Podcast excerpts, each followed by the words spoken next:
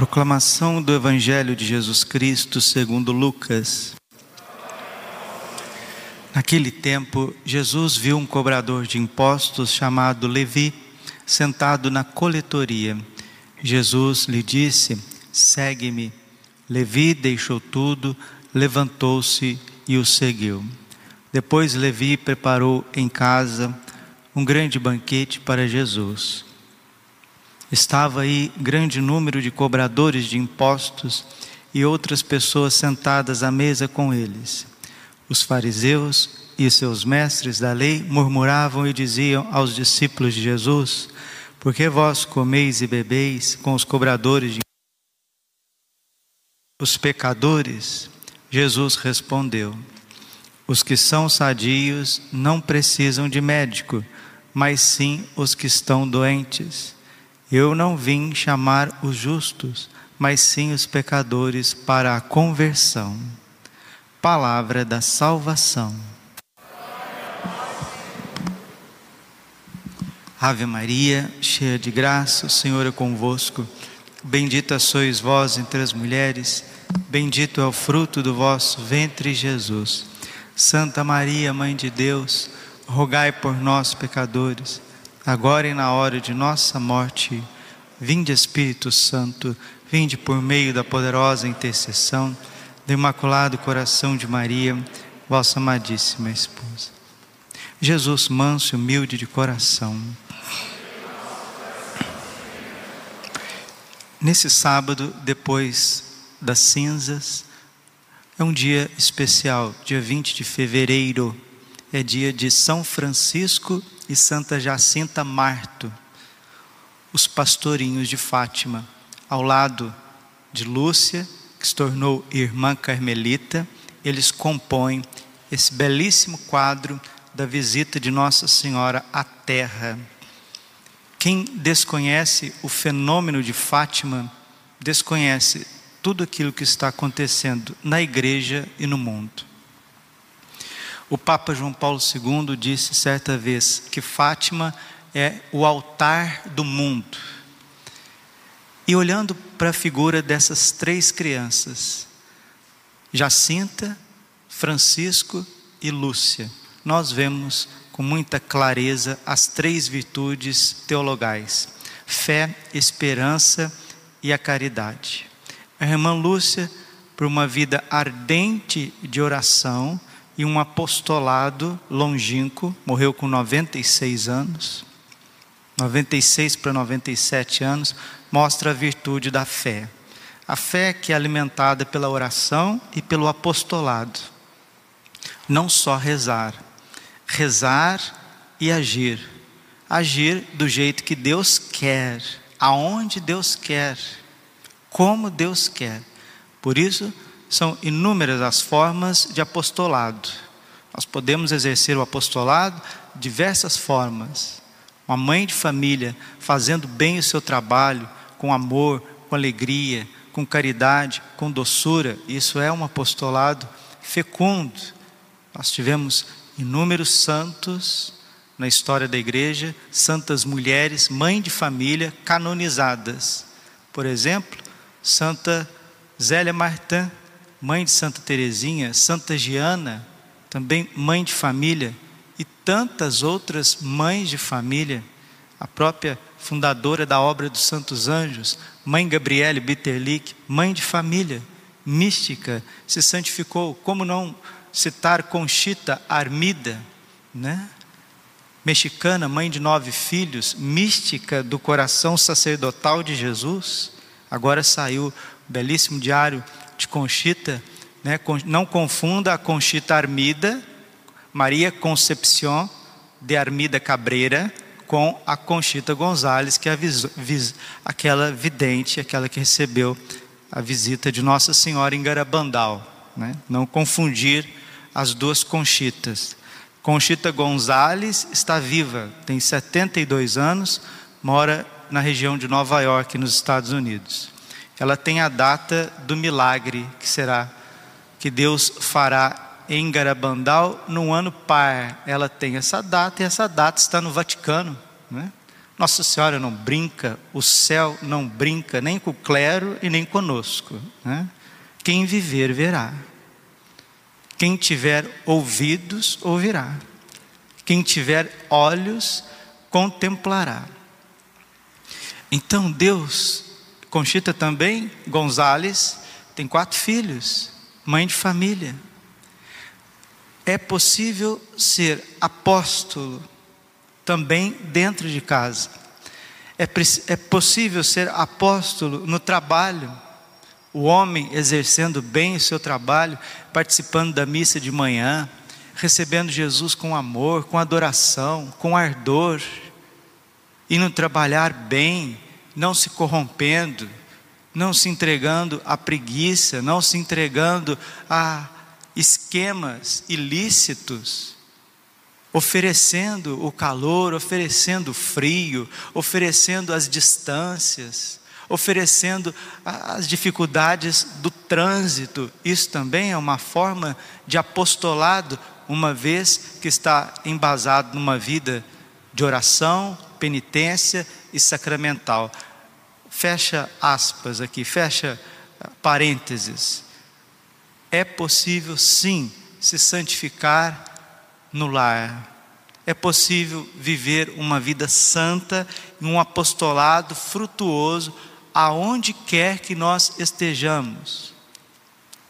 Lúcia foi esta apóstola do Carmelo, uma grande mensageira da mensa, uma grande mensageira das visitas do céu em Fátima. Francisco já queria cada vez mais consolar Jesus abandonado no sacrário. A vida dele, ele ofereceu os seus sofrimentos, morreu com 10 anos de idade. Tanto Francisco quanto Jacinta morreram decorrentes da gripe espanhola. Morreram de um vírus. A gripe espanhola que matou milhares de pessoas no início do século XX, na Europa principalmente. Jacinta queria oferecer os seus sacrifícios, as suas dores, oferecer os seus sofrimentos pela conversão dos pobres pecadores. Então, em Jacinta, nós vemos a caridade. Em Francisco, nós vemos a esperança. Em Lúcia, nós temos a virtude da fé. A fé que precisa ser embasada na oração, a esperança que precisa ser imbuída da reparação. Se eu espero em Deus, não somente sou eu que passo por sofrimentos, o meu Deus também passa por sofrimentos. O meu Jesus sacramentado também passa por abandonos, por solidão no sacrário da parte dos homens. Ele é ofendido, ele é rejeitado, ele é ultrajado, a gente passa por, com indiferença por ele, então Deus também precisa do nosso amor.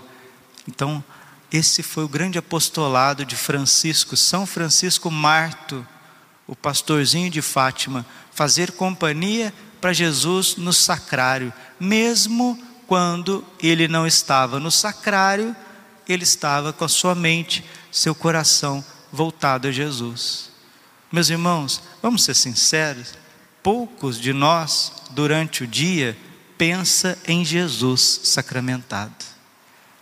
Simples ato de pensar em Cristo no sacrário. São José Maria Escrivá diz: Ele está aí há dois mil anos por você.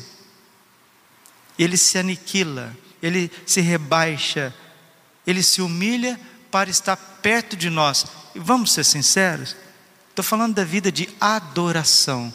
Pouquíssimas pessoas adoram o Santíssimo Sacramento. Poucos católicos, até entre aqueles que estão na frente da igreja, porque Satanás ele gosta de fazer uma coisa com aqueles que estão à frente da igreja, colocá-los no ativismo. A gente, sem perceber, a gente está na igreja mais para fazer as coisas para Deus do que para adorar a Deus. E a consequência disso não vai demorar corações vazios.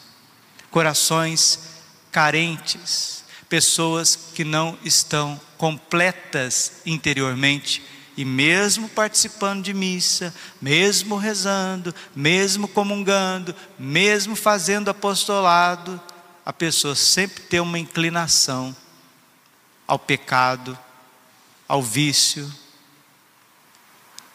aos nervosismos da vida.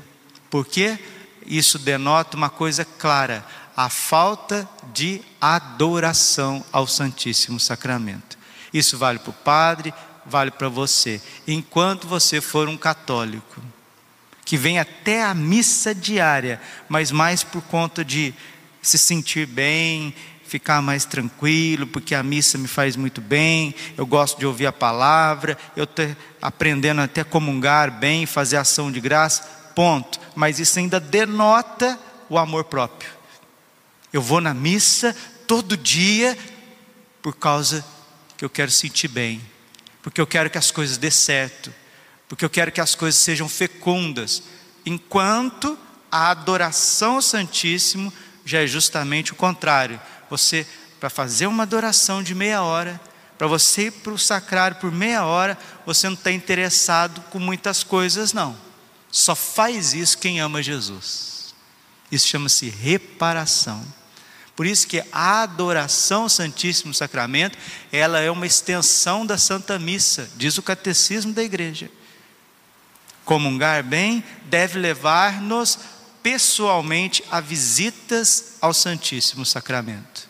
Visitas no sacrário, quando Jesus está exposto, essa foi a vida do pequeno Francisco Marto, que se santificou na adoração, enquanto Lúcia era essa apóstola de Nossa Senhora no Carmelo. Jacinta é essa que entregou seus sofrimentos físicos e ela que chorava e fazia tudo para que os pecadores não fossem para o inferno. Os pastorinhos de Fátima, ele, eles nos mostram por onde que nós precisamos ir. O Evangelho hoje fala da vocação de Levi a vocação de Mateus. E Jesus, no versículo 32, Lucas 5,32, Jesus deixa muito claro para todos nós. Um versículo antes, Jesus respondeu: Os que são sadios não precisam de médico, mas sim os que estão doentes. Eu não vim chamar os justos, mas sim os pecadores para a conversão. Eu não vim chamar os justos, mas os pecadores para a conversão. Os sadios não precisam de médico. Quem precisa de médico são os doentes.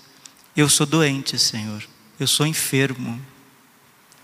Cuida de mim. Cuida do meu coração. O Senhor já me despertou para a missa diária, o Senhor já está me despertando para rezar o terço, rezar o rosário, orações vocais. Mas é preciso uma segunda conversão, é preciso contemplar, é preciso, Senhor, que essa agitação que me leva daqui para ali, ela precisa cessar. E eu preciso estar mais na tua presença, contemplando a tua face, como fazia São Francisco Marto, mas também Santa Jacinta Marto, também Santa Lúcia, que vai ser santa, não é, Lu, não é santa ainda, mas com certeza a irmã Lúcia viveu um caminho de santidade. Isso é quaresma. E Jesus chama Levi, um pecador público, para fazer dele padre, sacerdote, apóstolo fazer dele bispo, porque os apóstolos são sucessores, os bispos são sucessores dos apóstolos. A vocação é um dom de Deus. Deus chama quem Ele quer, quando Ele quer, aonde Ele quer e envia para uma missão, envia para uma transformação. Alegremos com as vocações sacerdotais e religiosas. Quando o Anderson Reis veio aqui, na paróquia Santo Antônio. Fizemos a semana catequética, foi muito bonito, estava cheio de gente antes da pandemia.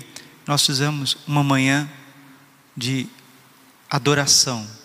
E naquele dia ficou muito claro o Espírito Santo dizendo que a Capela São João Bosco, esse lugar será um lugar de adoração para fomentar as vocações na igreja, vocações sacerdotais e vocações religiosas.